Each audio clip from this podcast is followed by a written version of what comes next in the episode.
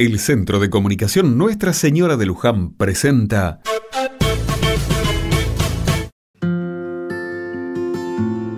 Otra mirada. Qué día el que tuvimos ayer por el barrio. Resulta que entrada la noche se rompió un caño. Nos dimos cuenta cuando vimos la catarata corriendo por la esquina.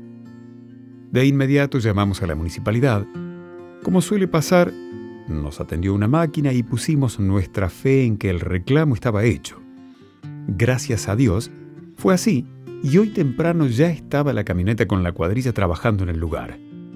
Parece que una fisura provocó la rotura del caño y ahora hay que cambiar todo. Qué bien preciado el agua. Muchas veces no nos damos cuenta lo imprescindible que es en nuestra vida cotidiana. Normalizamos darnos una ducha, lavarnos las manos, las frutas y verduras, la ropa o el auto y la malgastamos. Hoy es el Día Mundial de la Higiene, un día que busca concientizarnos sobre lo importante que es la limpieza para nuestra salud. ¿Sabías que un buen lavado de manos puede evitar enfermedades como neumonía o diarreas? Por su parte, una buena higiene de alimentos y elementos de cocina contribuyen a la desaparición de gérmenes y bacterias. Claro que para todo esto necesitamos agua. Por acá, hoy ese bien es escaso. Dios quiere que se resuelva pronto.